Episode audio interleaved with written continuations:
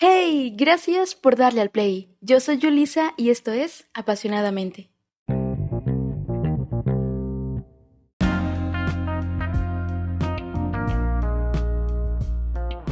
Bienvenida al episodio de la semana.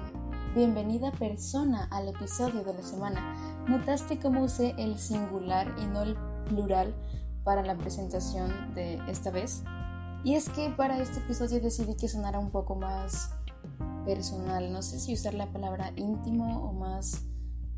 Bueno, creo que quizás esa sería la palabra.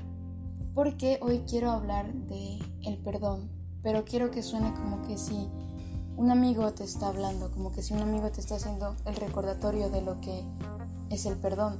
Y es que, ¿sabes?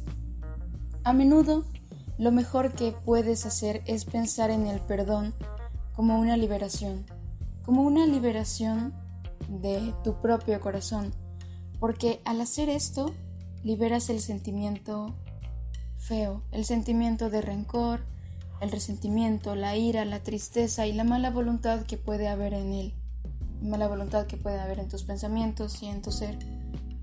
Y quizá no tienes que amar, no precisamente a tus enemigos, si es que los tienes, no debes obsesionarte durante toda la vida o durante mucho tiempo con el daño que alguien te causó. Y sí, el perdón puede ser complicado. Quiero decir, no todas las situaciones son iguales y no todas las personas pensamos de la misma manera. Por ejemplo, hay una diferencia entre perdonar a un asesino, a, perdonar a alguien que te mintió o se equivocó y no quería hacerlo. Y a veces el perdón es una de esas cosas que no puedes hacer solo. Necesitas apoyo.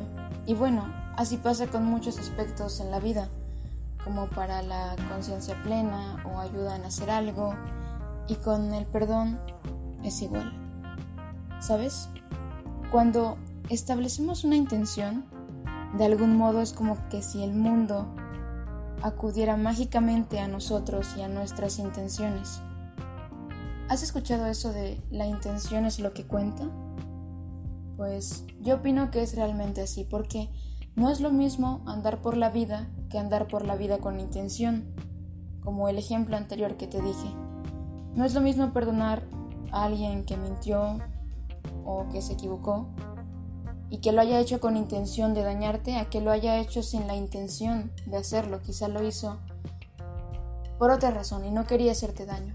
Entonces no es lo mismo andar por la vida, andar por la vida con intención. Y, sin nada más que añadir, solo queda por decir, te mando un abrazo y hasta la próxima.